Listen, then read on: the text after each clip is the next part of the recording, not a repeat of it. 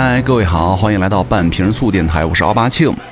呃，这个掐指一算哈，好像又是有一个多星期没有更新了哈。刚刚那个看新闻的时候呢，看到一篇这样的帖子哈，是说这个小雪节气过后哈，天儿逐渐冷了，各位都喜欢吃一些热腾腾的食物给身体保暖，比如说咱们年轻人是吧，喜欢吃那个重口味的食物。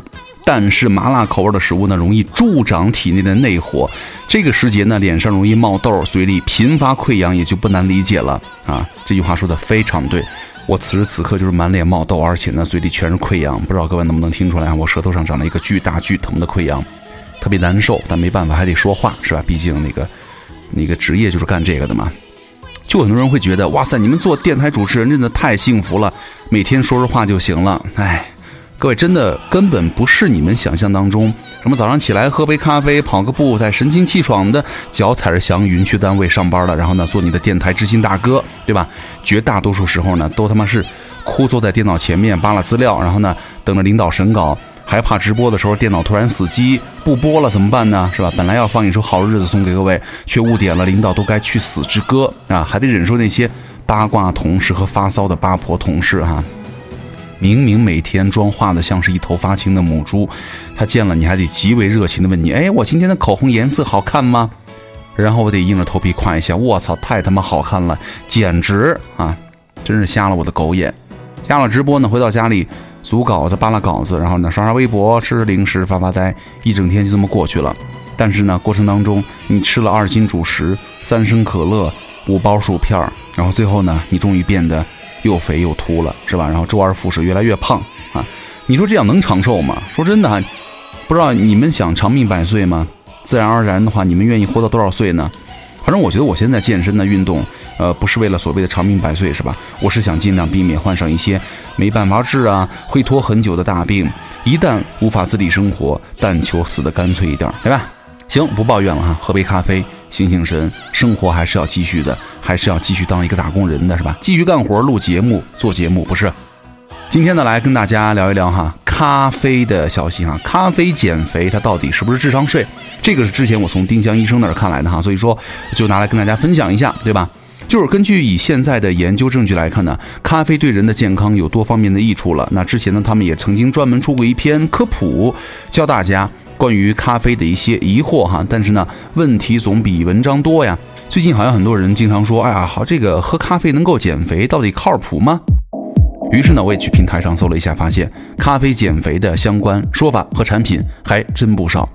就很多的产品和广告和科普当中呢，还列举了很多研究为咖啡减肥啊来站台，把这个功效呢吹的是神乎其神。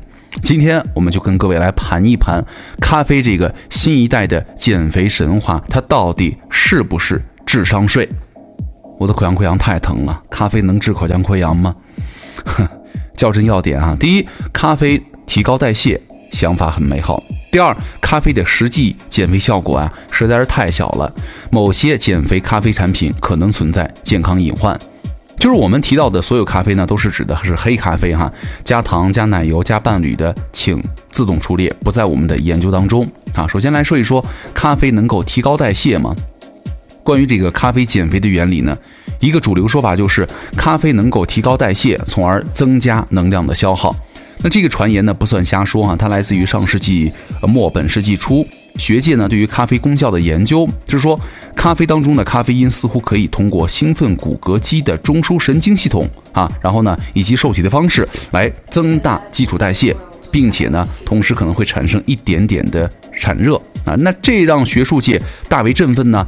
各类的研究层出不穷，毕竟啊不节食不运动就能够消耗热量，实在是太诱人了。但是呢，想法很美好，现实就不那么样了。广为流传的提高代谢、增加能量消耗的理论呢，有一个严重的 bug，他没说能够提升多少啊，多消耗一千卡，多消耗一百千卡，多消耗五百千卡。那虽然都叫多，但是对于减肥来说，完全是不同的概念。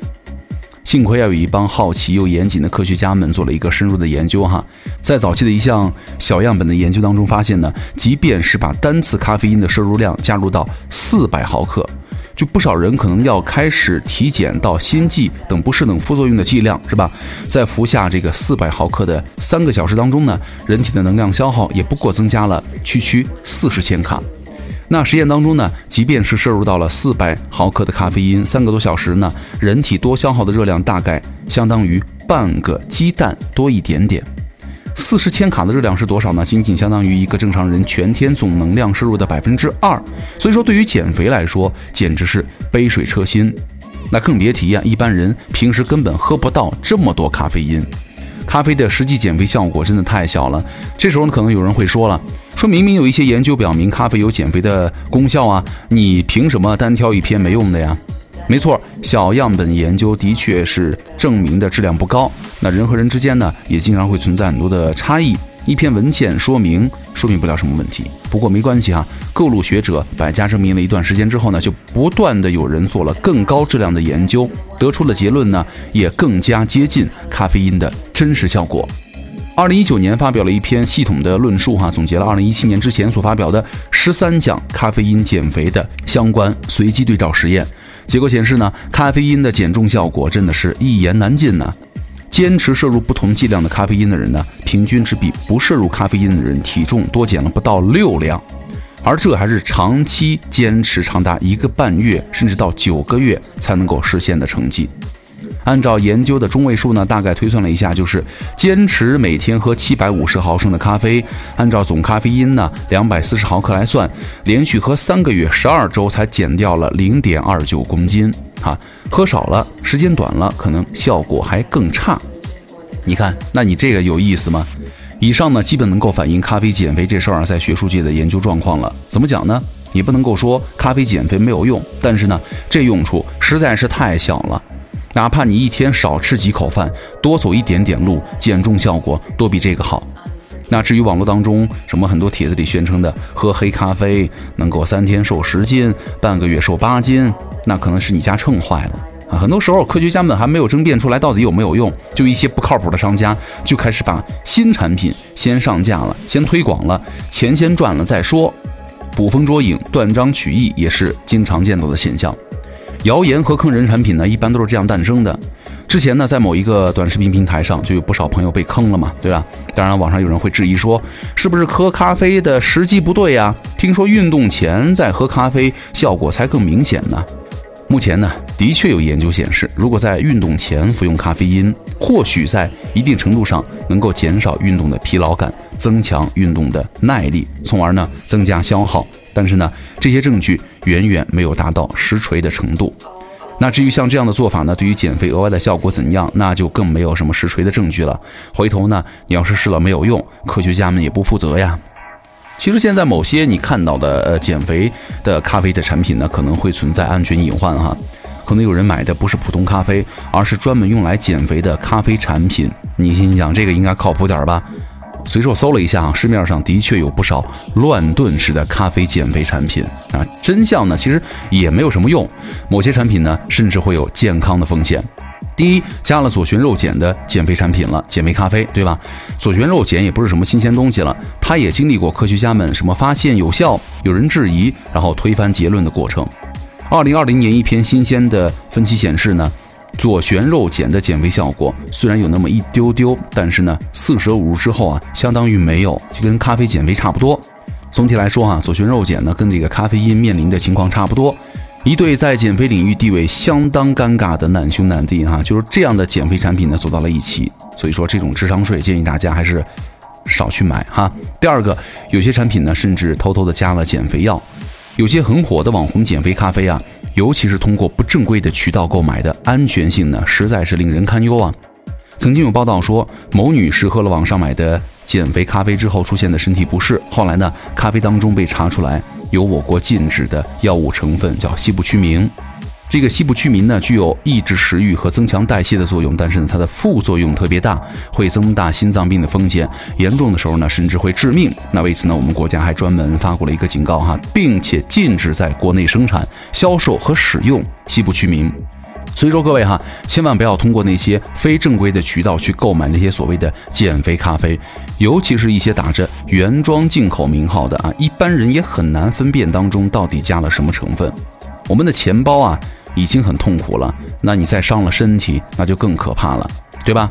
最后呢，再跟各位总结一下，咖啡的减肥功效呢，虽然呃说不能够完全没有吧，但是呢，不要抱太大的期望，指望咖啡就能够减肥成功，实在是太为难它了。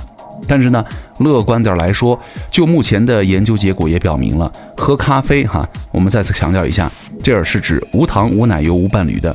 喝咖啡起码不会让你长胖，对吧？就是黑咖啡了。而且呢，咖啡总体上来说是一种比较健康的饮品了，它的利尿作用呢，也能够一定程度上减轻水肿嘛。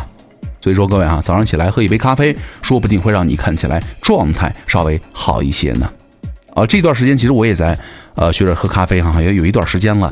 但是呢，呃，不知道听节目的你们有没有喝咖啡的习惯？如果有的话，可以推荐一些，在评论区哈推荐我一点这个你们觉得好喝、OK 一点的这个咖啡的牌子，我去淘宝上搜了，我也去买一点喝一点，好吧？